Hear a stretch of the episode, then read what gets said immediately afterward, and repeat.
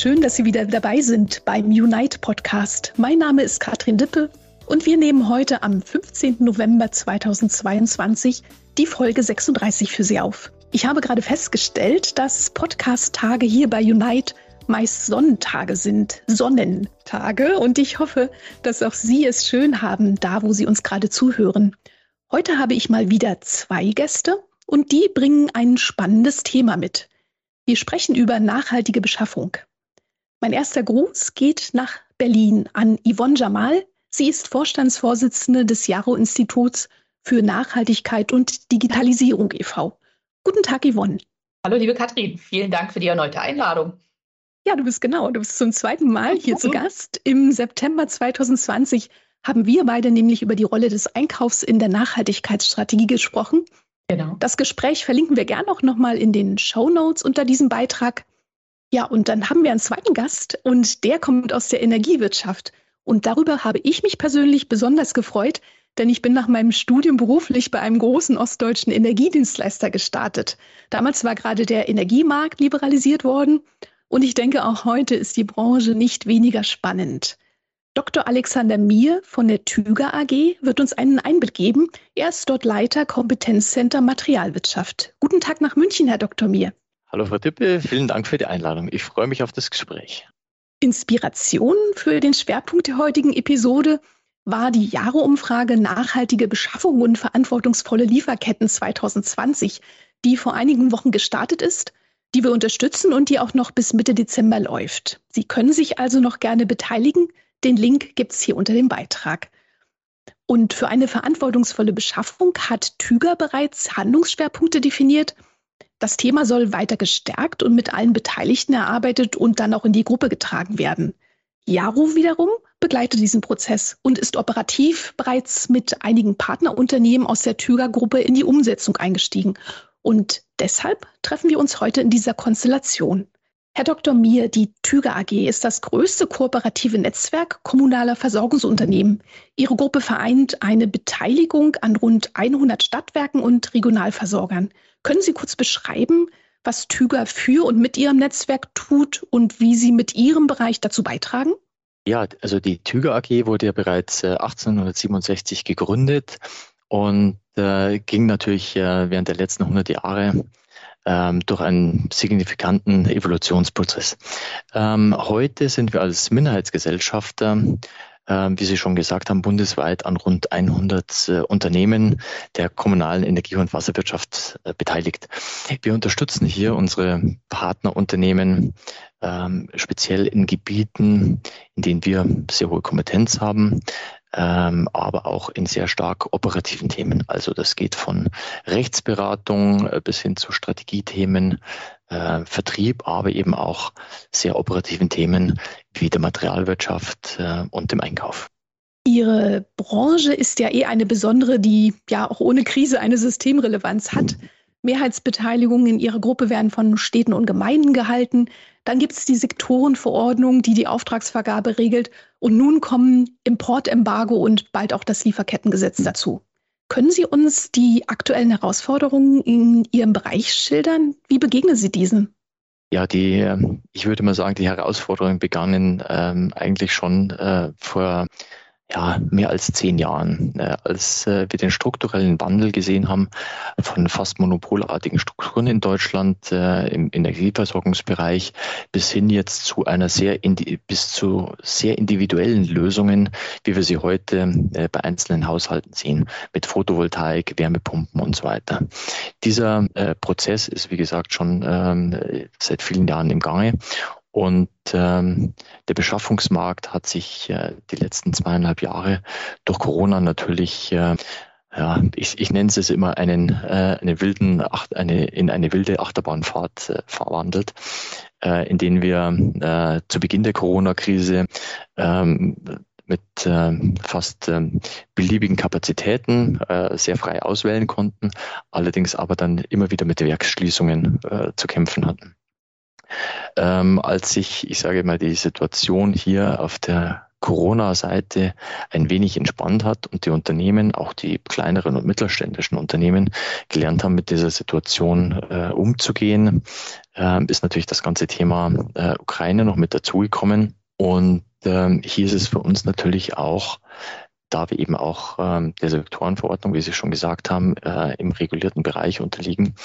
ähm, eine Herausforderung, dass wir auch hier äh, sicherstellen, dass alle unsere Partnerunternehmen die Materialien, die sie äh, über uns und mit uns gemeinsam beschaffen, hier äh, auch rechtssicher beschaffen können.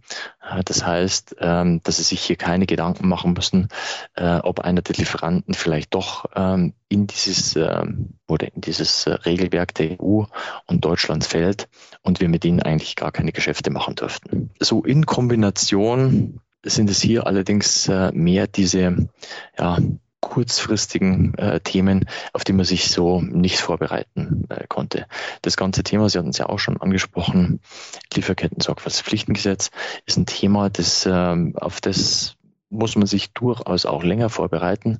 Wir sind ähm, in der Tüger Gruppe und als äh, Materialwirtschaft bereits ähm, seit November 2020 an diesem Thema aktiv äh, dran und äh, bereiten uns gemeinsam mit unserem Partnerunternehmen vor, um das Gesetz dann auch ja, äh, zum 01.01.2023 vollständig für unsere Partnerunternehmen äh, erfüllen zu können. Ja, ähm, Sie haben es ja auch schon gesagt, äh, eine Vielzahl von, äh, von Themen, die gleichzeitig teilweise auch konträr laufen. Zum einen die Energiewende, zum anderen aber auch ähm, die Anforderungen an Nachhaltigkeit.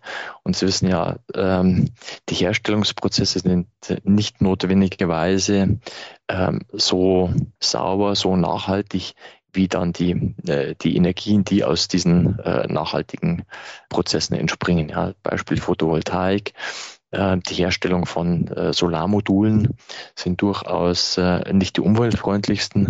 Auch die Bedingungen, unter die diese Module hergestellt werden, ähm, sind nicht immer so äh, wie wir sie äh, im Lieferketten-Sorgfaltspflichtengesetz abgebildet sehen wollen. Ja, auf diese Art und Weise, Sie haben schon gesagt, eine sehr hohe Komplexität, aber ich denke, wenn man mit, ähm, äh, mit einigen Partnern, die sich äh, auch mit diesem Thema auseinandersetzen, die sich diesem Thema verschrieben haben, ähm, langfristig auseinandersetzt, das nicht als äh, temporäre Störung der eigentlichen Aufgaben sieht, sondern als einfach eine neue Art äh, der Beschaffung, des Beschaffungsprozesses, ähm, dann findet man sowohl die Akzeptanz, aber auch genug, ähm, ich sage jetzt mal, motivierte Mitstreiter, die äh, an diesem Thema arbeiten. Und so ist es ja auch das Motto der Tüger in der Gruppe für die Gruppe. Das heißt, jeder Einzelne versucht, nach seinen Möglichkeiten äh, zum Gesamterfolg des Beschaffungsnetzwerks beizutragen. Yvonne, gehen wir mal aus dem Unternehmen raus und schauen mal von quasi draußen auf den Markt. Ähm, ihr habt ja ähm, die Studie 2020 das erste Mal durchgeführt, legt sie jetzt neu auf und ähm, ja, warum macht ihr das und was macht ihr eigentlich dann mit diesen Ergebnissen und was sind eure Schwerpunkte? Genau, also wie du schon sagst, richtig, also 2020 äh, war so die, der initiale Start, dass wir die Studie das erste Mal gemacht haben. Ähm, und seitdem hat sich eine ganze Menge getan. Ne? Also Herr Dr. Mir hat es ja gerade angesprochen, ähm, wir sind ja quasi aktuell im Dauermodus und äh, seit zwei, drei Jahren steht der Einkauf ja mehr im Fokus denn jemals zuvor. Ne?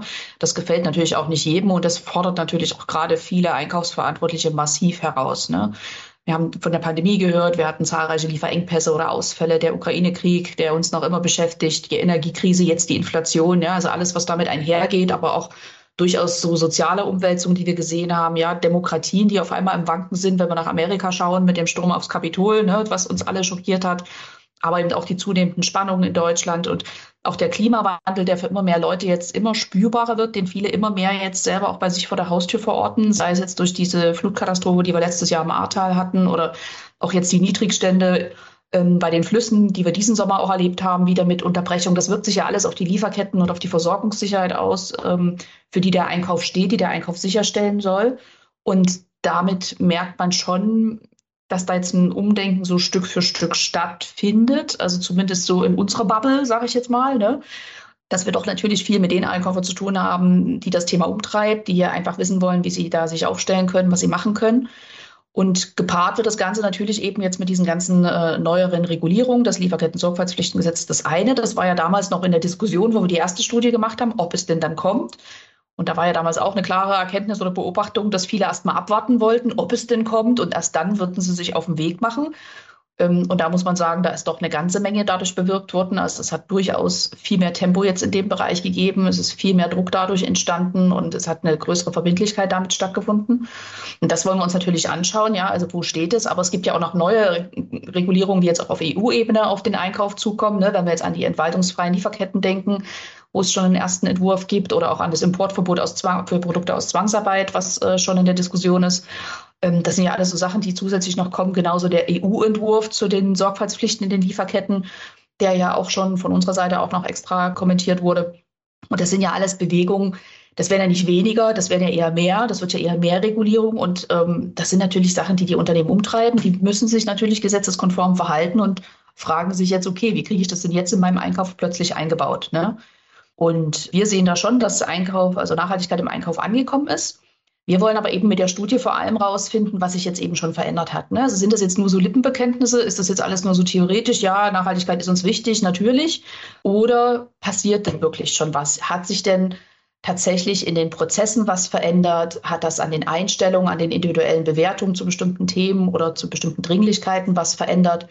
Ähm, hat also wirklich dieses Umdenken in den Unternehmen selbst, in den Prozessen angefangen. Und wir wollen diesmal eben auch einen größeren Teilnehmerkreis erreichen. Ne? Wir haben ja ähm, auch dank der Beteiligung von äh, Unite und äh, die Kooperation, die wir da an dem Fall jetzt haben, ähm, ja auch einen ganz anderen oder noch einen größeren Teilnehmerkreis auch in Europa noch erreicht. Haben auch viele, viele weitere Unterstützer, die das also auch über die europäischen Grenzen hinaus noch mitgetragen haben und das jetzt mitverteilt haben wo wir sehr gespannt sind, wie viele Rückmeldungen wir da haben, damit wir vielleicht auch internationale Vergleiche nochmal anstellen können, was sehr spannend sein wird. Ähm, und mit den Ergebnissen hoffen wir uns halt einfach noch mehr Einblicke, welche, welche Themen es vielleicht noch gilt, weiter für den Einkauf nochmal spezifischer aufzubereiten, ne? weil vieles ist halt doch immer sehr high-level und auf höchster Unternehmensebene so kommuniziert oder doch sehr detailspezifisch. Und oftmals fragt sich der Einkauf, was hat das jetzt mit mir zu tun? Wie konkret ist das jetzt für mich relevant? Was konkret kann ich wo, hier, wie anders machen? Ähm, und zum anderen aber auch ähm, Hilfsmittel vielleicht noch bereitzustellen, ja, vielleicht noch mal zu schauen, wo gibt's was, was wir gezielt noch dem Einkauf kommunizieren können, was wir vielleicht noch weiterentwickeln können, vielleicht was wir auch komplett neu ähm, zusammenfassen, äh, neu entwickeln oder wie auch immer zusammenstellen können, ja, damit einfach die Einkäufer noch ein bisschen mehr Unterstützung kriegen, ähm, diese nachhaltige Entwicklung eben bei sich in der Organisation voranzubringen. Also das ist uns ganz wichtig und deswegen werden auch die Ergebnisse dann sowieso im Frühjahr ähm, in einem White Paper dann bereitgestellt werden, was wir dann verfassen. Das wird es auf jeden Fall auf Deutsch und auf Englisch geben. Und das wird dann auch kostenfrei bereitgestellt, wie gesagt. Und ähm, das äh, verteilen wir dann. Das können aber auch dann die entsprechenden Partner, die uns da jetzt hier mit ihren Netzwerken geholfen haben, dann auch entsprechend über ihre Kanäle nochmal verteilen, sodass wir dann hoffen, dass da auch viele was draus mitnehmen können. Wir sind auf jeden Fall sehr gespannt auf die Ergebnisse. Noch sind sie nicht da. Ähm, aber ich frage trotzdem schon mal vorab, äh, Sie beide, was ist denn Ihre Einschätzung? Schlägt die Krise das Thema Nachhaltigkeit gerade oder ist es gerade eher eine Chance? Vielleicht äh, fange ich mal an. Ähm, die Krise wird die Nachhaltigkeit nicht schlagen. Sie haben vielleicht im Tagesgeschäft, äh, müssen Sie vielleicht mal den, den Fokus ein bisschen anders setzen. Aber ich vergleiche das Ganze ähm, immer so, es ist kein Entweder-Oder ähm, oder ein Nacheinander, sondern es ist ein gleichzeitig Dinge einfach anders zu machen. Äh, wenn Sie Ihren ihre tägliche Arbeit als ein großes Gefäß sehen, ja, dann können, können sie da ein paar große Brocken reinlegen. Das sind so diese, diese Corona-Krisen, die, äh, dieses Russland-Embargo und so weiter. Aber die Nachhaltigkeit und äh, Dinge nachhaltig zu beschaffen, ist wie wenn sie Sand äh, da so noch mit reinrieseln lassen, der das Ganze einfach noch äh, durchdringt und ähm, ja, zusammenhält auch ein Stück weit. Ähm, wir mussten am Anfang tatsächlich, ähm, wie gesagt, ähm, wir machen das ja schon seit zweieinhalb Jahren, ähm, immer uns das immer wieder anhören, ja, was, was soll man denn noch alles machen? Und jetzt muss man Nachhaltigkeit auch noch. Und äh, ich habe den Leuten immer versucht, auch zu vermitteln, dass es nicht äh, ist, sie sollen jetzt eine, eine Wand erstmal rot streichen und dann grün streichen, sondern sie sollen einfach gleich die Wand grün streichen. Und dann ist es nicht on top oder redundant, sondern ist es gleich beim ersten Mal richtig gemacht. Und äh, da bin ich dann auch sehr, sehr froh, ähm, hier mit der Frau Jamal äh, noch jemanden gefunden zu haben, der uns hier unterstützt, hier diesen Mindset und das, äh, das Bewusstsein, äh, wie man sowas auch im Tagesgeschäft unterbringen kann, hier eine sehr breite äh, ja, Mitstreiterschaft zu vermitteln. Ähm, hier haben wir mit Sicherheit ähm, alles mit dabei. Frau Jamal, Sie haben ja schon bei den ein oder anderen unserer Partnerunternehmen äh, vor Ort mitgewirkt, äh, von Leuten, die hier sehr begeistert an dem Thema arbeiten, aber auch bis zu, ich sage jetzt mal, Leuten, die dem Thema sehr skeptisch gegenüberstehen. Absolut, absolut. Ne? Das, das macht aber auch das, äh, das Ganze so spannend, ja, dass die Tüger da auch so offen damit umgeht und dass wir da so viele Leute tatsächlich begeistern konnten. Ja, dass also so die, diese Kultur das auch hergibt, äh, das, das ihre Unternehmensgruppe. Ne? Das ist ja das, was uns extrem positiv aufgefallen ist, ähm, was wir durchaus auch anders erleben an anderer Stelle. Ähm, und die Unterstützung, die wir ja mit der, mit der Yahoo Services GmbH in dem Fall machen, ähm, ist ja vor allen Dingen jetzt auch organisatorisch so ein bisschen mit an die Hand zu geben, wo fang, fängt man an, wie priorisiere ich jetzt das, was, was zu tun ist, ne? wo kriege ich ähm, entsprechende Unterstützung, wo kriege ich Hilfsmittel, was können wir gemeinsam viel leichter stemmen, als wenn das jetzt sich jeder Einzelne ausdenkt. Genau. Ich denke, wir konnten ja auch ähm, muss ja sich mal vor Augen führen, diese Anfragen. Äh, jetzt unsere Partnerunternehmen sind ja nicht nur die Kunden von unseren Dienstleistern oder äh, Geschäftspartnern, sondern wir sind ja wiederum auch Dienstleister. Und äh, die Fragen kommen ja schon geraume Zeit oder werden an unsere Partnerunternehmen schon geraume Zeit äh, gestellt. Ähm, wie seid ihr zum Thema Nachhaltigkeit unterwegs? Ob das jetzt ähm, bei der Versorgung äh, mit Strom, Gas, Wasser oder, oder Daten ähm, für Großkunden sind, aber äh, durchaus auch bei der Kreditvergabe. Ähm, und so zieht das Thema langsam auch ins Tagesgeschäft bei unserem Partnerunternehmen ein und sie sehen einen ganz konkreten Mehrwert für sich selbst in ihrem täglichen Agieren. Und äh, da haben wir natürlich auch einen sehr guten Aufsatzpunkt, um dann gemeinsam so einen Standard für die Gruppe zu etablieren. Das ist ein gutes Stichwort. Ähm, Sie haben von einem Projekt erzählt, dass Sie gemeinsam mit der Badenova ein deutschlandweites Netz ähm, von Nachhaltigkeits- und Lieferkettenexperten ähm, als Multiplikatoren aufbauen wollen. Mhm. Können Sie uns davon ein bisschen was erzählen? Was haben Sie davor? Ja, gemeinsam mit dem äh, Jaro-Institut wollen wir, ich sage jetzt mal, einen Mindeststandard äh, für das gesamte, äh, für den Themenbereich nachhaltige Beschaffung ähm, etablieren. Das beginnt äh, beim gemeinsamen Vokabular, dass wir alle verstehen, wovon wir sprechen. Ähm, Trainings, Schulungen ähm, bis hin wirklich zu ganz konkreten Maßnahmen, wie man sich den CO2-Footprint, äh, was wären äh, KPIs, ähm, um die Nachhaltigkeit zu beschreiben oder Verbesserung im, äh, in der Nachhaltigkeit, ähm, aber durchaus auch äh, etwas kniffligere Sachen.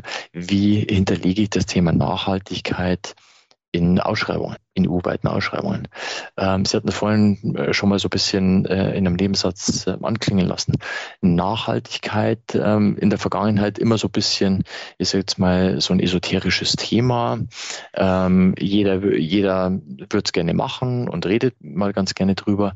Aber wenn man dann tatsächlich ähm, in die Fragestellung ein bisschen tiefer einsteigt, naja, nachhaltig oder billig, billig, ähm, dann äh, können sich da schon äh, einige Konflikte auftun.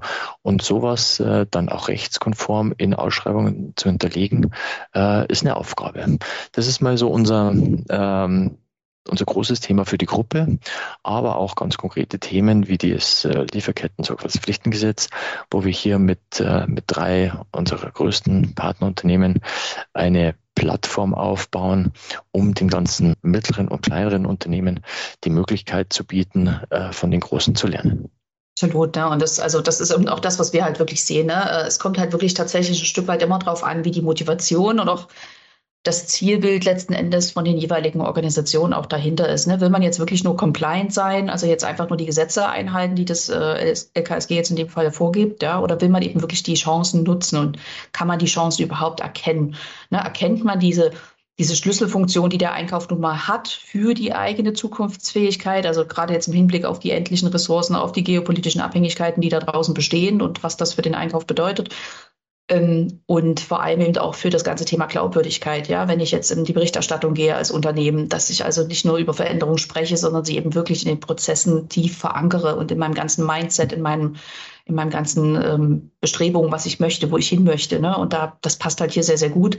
Deswegen ähm, sind wir da auch recht gut und schnell und äh, zusammengekommen und, und haben einfach gemerkt, da passt die Chemie, das, das, das, ähm, da ziehen wir wirklich an einem Strang. Und das ist halt tatsächlich jetzt äh, bei der Tüger der Fall, dass wir eben sehen, dass hier die Leute dafür brennen für das Thema, dass sie da auch unterstützt werden von, von der Führungsebene. Ja, dass also ähm, sie hier deutlich mehr machen dürfen, auch als das, was jetzt tatsächlich nur die Gesetzgebung verlangt. Ne? Und ähm, auf anderer Seite bei anderen äh, Unternehmen, mit denen wir arbeiten oder anderen Organisationen, auch anderen öffentlichen Auftraggebern, mit denen wir arbeiten, ist es halt oftmals auch so, dass die einfach so überfordert sind, gerade mit der aktuellen Situation, ne, dass viele auch wirklich erstmal dort anfangen müssen bei dem Thema Compliance, weil sie erstmal überhaupt äh, die Strukturen dafür schaffen müssen, dass es eben oftmals noch gar nicht ausreichende Daten oder ähnliches gibt, ja, dass die Leute Angst haben vor der Komplexität, vor diesem Thema, weil man einfach selber noch gar nicht wie es Herr Dr. Bier gerade sagte, das Vokabular bei Nachhaltigkeit verstanden hat und der eine sagt so und der andere so und was muss ich denn jetzt eigentlich machen, ähm, dass da eben auch nicht ausreichend für die Einkäufer vielleicht in der Vergangenheit geschult worden ist, dass die einfach Hilfestellung brauchen. Ne? Und das ist eben das, wo wir dann immer ansetzen und sagen, okay, dann ist das jetzt erstmal die Baseline, erstmal die Must-Haves, erstmal diese Pflichtelemente des LKSG umzusetzen und überhaupt erstmal sich zu überlegen, was man, was man möglichst schaffen möchte und sich dann aber eben auch zu überlegen, was sind jetzt dann aber daraus auch die nächsten Schritte, was leite ich daraus ab und warum ist es denn sinnvoll, auch in der öffentlichen Vergabe, in der öffentlichen Beschaffung, sich ganz gezielt ein Warengruppenmanagement, ein, ein, Lieferantenmanagement, ein Risikomanagement eben aufzubauen, eben weil ich mit diesen strategischen Beschaffungsprozessen einen viel, viel größeren Hebel auf das Thema Nachhaltigkeit habe, insbesondere in meinem Unternehmen. Ne, und das finde ich eben super, dass wir das jetzt in, in dieser Initiative eben gemeinsam bei der TÜGA hier äh, starten können und äh, dass wir das dort über die ganze Gruppe hinweg ganz gemeinsam, also ja, nicht ganz gemeinsam, aber gemeinsam eben, wie gesagt, voranbringen können und die Themen adressieren können, offen darüber sprechen, wo eben Herausforderungen bestehen und wo man vielleicht noch nach Lösungen sucht und welche Lösungen es schon gibt und wie man sich bestimmten Themen annähern kann. Und das finde ich großartig, dass da eben, wie gesagt, diese Offenheit da ist, äh, das einfach mal auszuprobieren, ja, und einfach mal zu machen. Und die ersten Erfolgserlebnisse sind ja da durchaus schon eingetreten. Für mich klingt das gerade durch, dass das vor allem auch ein Kulturthema ist und ein Kommunikationsthema. Ähm, kannst du vielleicht noch mal aus eurer täglichen Arbeit ähm, Beispiele geben, wie geht ihr das denn an? Also wenn ihr, wenn ihr, wenn Leute ins Boot holen wollt und vielleicht nicht unbedingt auf jemanden trefft, der da mit offenen Armen äh, dem Thema gegenübersteht, ähm, was tut ihr? Viel reden, viel ähm, vielleicht auch ähm, Verbindungen zu anderen knüpfen, die schon weiter sind. Was, was macht ihr da? Ja, also was wir machen am ersten Zug, also oftmals ist es ja so, dass wir, wie gesagt, durch Konferenzen, durch irgendwelche Vorträge, die wir irgendwo machen, ne, oder Workshops, wo uns die Leute erleben, dass die sagen, Mensch, ähm, ihr bringt so einen Spirit mit oder so eine Energie einfach mit, so eine positive, dass man irgendwie, ihr macht den Leuten keine Angst, sondern ihr macht denen eigentlich Mut. Ne? Und wir würden gerne mit euch was machen und könnt ihr nicht mit unserem Team mal arbeiten. Und das ist eigentlich das, wo wir auch mal ansetzen. Ne? Wir sagen immer, das kann jetzt nicht ein Einkaufsleiter alleine oder ein gerade frisch von der Uni rekrutierter Mensch, der sagt, der ist jetzt der, derjenige, der das Thema nachhaltige Beschaffung am Hut hat. Das kann ja nicht eine Person alleine im Einkauf stemmen. Und deswegen, wenn wir jetzt zur Unterstützung reingeholt werden, versuchen wir wirklich immer zu kommunizieren, Mensch, macht das bitte mit eurem gesamten Einkaufsteam. Es müssen alle verstehen, worum es hier geht. Es müssen alle die gleiche Sprache sprechen. Ähm, und ähm, es müssen alle verstehen, welchen Beitrag sie hier entsprechend leisten können. Und das ist zwar am Anfang immer so ein bisschen Diskussion, weil, oh, und dann machen wir so eine Workshops und das sind dann mal zweieinhalb Tage, die man sich da rausnehmen muss und das in diesen Zeiten und ne, da wird dann ein bisschen diskutiert, aber der Mehrwert von, von solchen Sachen ist eben dann doch immer doch massiv. Ne? Und wenn wir dann eben schon in diesen äh, Kickoffs, die wir dann durchführen, erstmal so einen Überblick geben, so wie wir es bei der Tüger ja auch gemacht haben, dass wir eben erstmal zeigen, das große Bild, was sind denn überhaupt die planetaren Grenzen? Habt ihr davon schon mal was gehört? Ähm, wie wirkt sich das auf euch letzten Endes als Unternehmen aus? Warum ist es so wichtig, gerade die ökologischen, die planetaren Grenzen einzuhalten, da die Wirtschaftsweise zu verändern? Ähm, für dieses für die soziale Stabilität zu sorgen. Ja, das ist äh, die Friedenssicherung für uns alle letzten Endes. Ne? Auch, dass diese, ähm, dass wir mit den Ressourcen verantwortungsvoll umgehen und uns nicht später die Köpfe darüber einschlagen, ja, wenn da jetzt, wenn eine zunehmende Verknappung einsetzt. Ähm, das Ganze positiv so zu packen und den Leuten dann auch zu zeigen, so, ihr als Einkäufer habt hier einfach ganz massive Hebel in allen drei Dimensionen, sowohl im ökologischen als auch im, ähm, im sozialen als auch im ökonomischen Bereich, zu zeigen, wo sie ansetzen können und ihnen dann auch schon wirklich Praxisbeispiele zu geben, was es schon für Lösungen für äh, alternative Lieferanten, alternative Materialien, alternative Prozesse da draußen schon gibt, was es für Datenquellen vor allem schon gibt, für Vorlagen auch schon gibt und gerade auch für die öffentliche Hand für Unterstützungsangebote auch schon gibt, ne, seitens jetzt Kompetenzstelle nachhaltige Beschaffung oder SKIW oder was auch immer da draußen ja schon unterwegs ist oder auch für die, für die ähm, Privatwirtschaft mit dem ähm, Helpdesk für Wirtschaft und Menschenrechte. Da gibt es ja durchaus so viele Einrichtungen, Institutionen, auf die man auch zugehen kann, wo man Hilfe findet. Jede Menge Studien, White Paper und, und, und Dashboards draußen. Und die meisten können es aber so nicht greifen im Arbeitsalltag, weil es eben irgendwo rumschwirrt und man nicht die Zeit hat, sich das zusammenzusuchen. Und da versuchen wir eben gezielt, das ein bisschen zu verdichten und aufzuzeigen, ähm, was es für welches Problem an, an, an, wie gesagt, Lösungsansätzen schon gibt und wie man für sich eben selber als Unternehmen oder als Einkauf insbesondere einen Fokus findet. Ne? Weil ähm, es sitzt ja im Rahmen der Gesetzgebung gerade auch sehr viel ja, kommuniziert worden ähm, durch bestimmte Interessensgruppen, was für eine riesen Bü Bürokratiemonster das wäre und wie umfänglich das wäre und dass das ja alles nicht zumutbar ist und so weiter. Und ähm, es ist zu wenig eigentlich rausgekommen, dass diese, dieses LKSG zum Beispiel oder generell das Thema Nachhaltigkeit, wie, wie entscheidend das ist, um einfach, wie gesagt, diese Zukunftssicherheit äh, der Unternehmen überhaupt ähm, zu gewährleisten. Ja, das ist eigentlich alles, dass man da in einen Prozess so ein bisschen reingeschoben und gedrängt wird, den man eigentlich ohnehin durchlaufen müsste, um sich hier sicher aufzustellen. Ne, um sich hier von bestimmten Ressourcen zu umkoppeln, um sein Geschäftsmodell mal kritisch zu hinterfragen und eben die Rolle des Einkaufs halt auch ein bisschen weiter noch zu stärken, indem er eben strategischer arbeitet. Und das ist, glaube ich, ähm, das Entscheidende, das den Leuten klarzumachen, wie wichtig ihre Rolle ist, Ihnen auch klar zu machen, wir verstehen, dass ihr gerade viele, viele, viele, viele Herausforderungen habt, aber wir sind dazu da, um euch zu helfen, um euch zu zeigen, ihr müsst dafür keine Angst haben und ihr müsst auch nicht alles auf einmal machen. Ne? Und ähm, sie auch zu ermutigen, ihre Bedenken und ihre Sorgen und ihre Zweifel und ihre Skepsis durchaus zu äußern, die ja durchaus einige von ihnen haben. Ne? Also das auch zuzulassen, diese Diskussion, um das dann vielleicht auch hier und da entkräften zu können, bei anderen Sachen auch zugeben zu können, dass es vielleicht hier und da noch keine Lösung gibt, aber dass man das mitnehmen kann, überlegen kann, wie kann man mit wem vielleicht dieses Problem angehen, um dort auch eine Lösung herzustellen.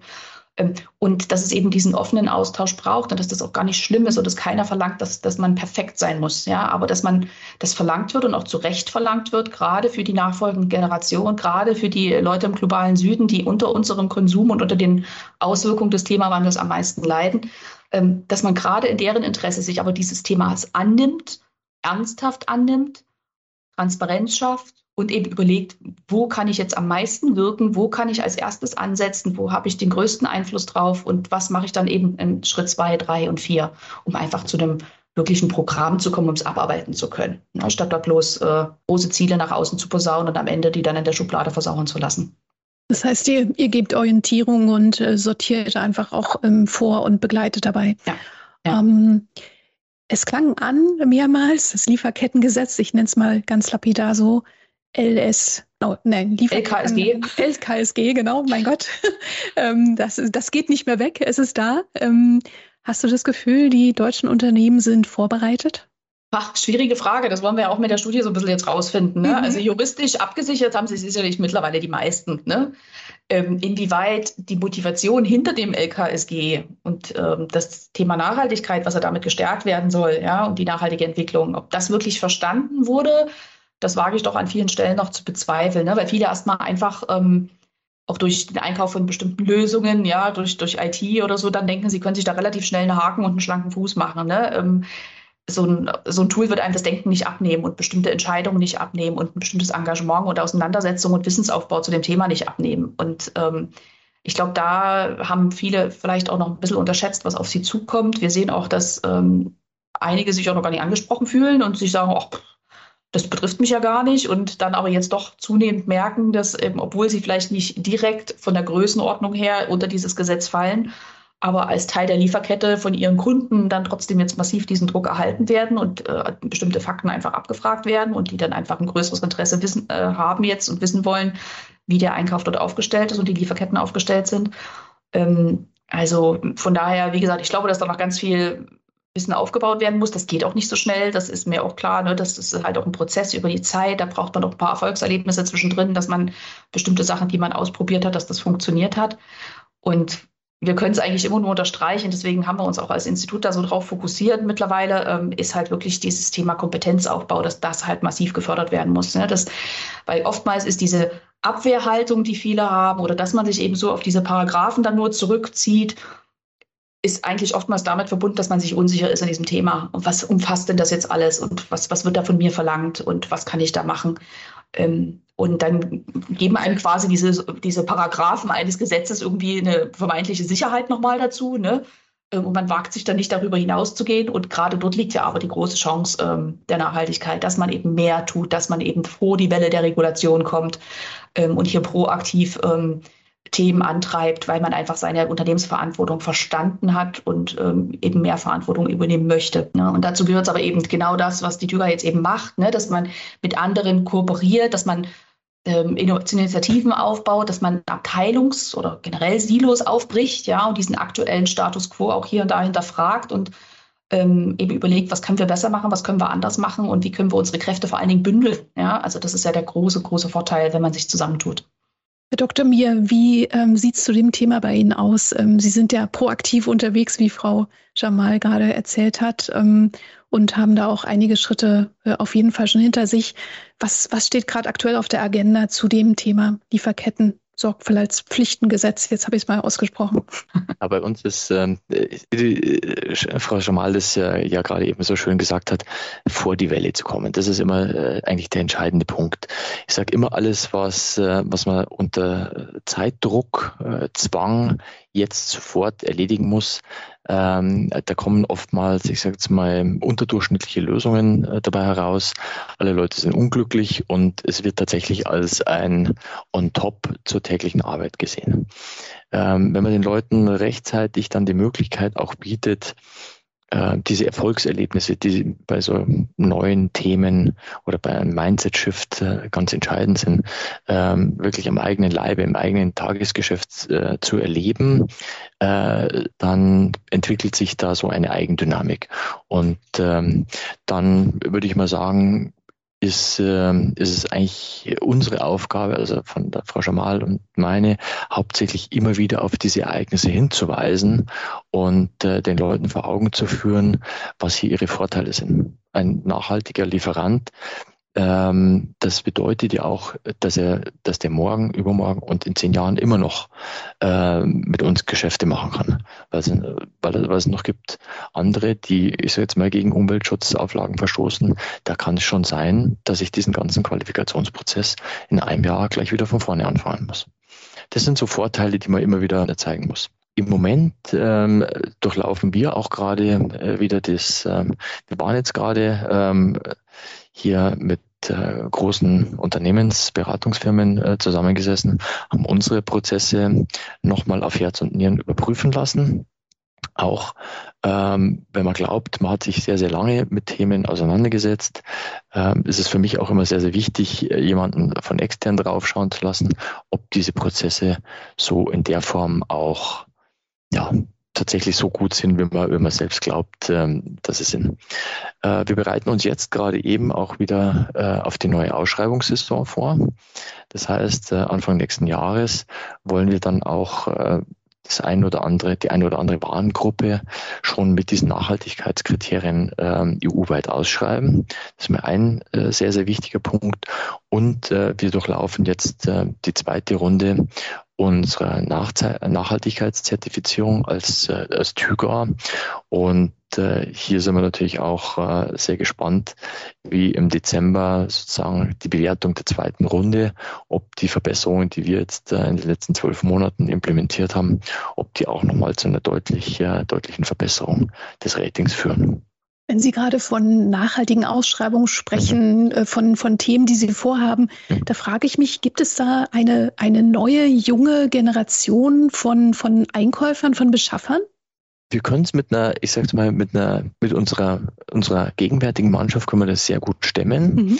Äh, wir hatten jetzt natürlich auch einen gewissen Generationenwechsel äh, da. Und äh, was ich immer wieder äh, feststelle, dass die Themen, die uns ähm, jetzt tatsächlich beschäftigen, äh, als Einkaufsorganisation auch die Themen sind, die uns als Tüger, als Materialwirtschaft bei der Tüger attraktiv machen. Äh, Aufbau von äh, neuen Materialfeldern, äh, nachhaltige Energie mit Photovoltaik, mit Wärme, mit BHKWs, Wasserstoff. Das sind Themen, ähm, die man, ich sage jetzt mal, in der Regel aus der Presse, ja, aus den Nachrichten mitbekommt. Aber wirklich Teil so einer Energiewende zu sein, ist natürlich dann nochmal ein ganz anderes, ähm, anderes Thema. Oder Windparks, wenn man dann durch Deutschland fährt und sagt, ach schau, äh, an diesem Windpark war ja auch beteiligt oder ähm, an irgendeiner äh, Fernwärmeanlage. Das sind so, das sind so Themen, die uns dann auch ähm, ja, als Einkaufsorganisation attraktiv machen. Es klingt für mich, dass es den, den, den klassischen ähm, Einkäufer zukünftig vielleicht gar nicht mehr geben wird, sondern es ist ein sehr diverses Berufsbild. Ähm, ja, ich, ich würde mal sagen, ähm, das Ganze hat äh, zunehmend mehr Facetten.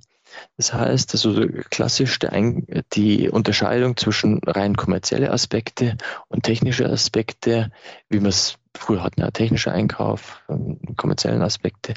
Ähm, es kommen zunehmend Facetten dazu, die aber ja das Ganze irgendwie als Bild rund zusammenführen. Ja?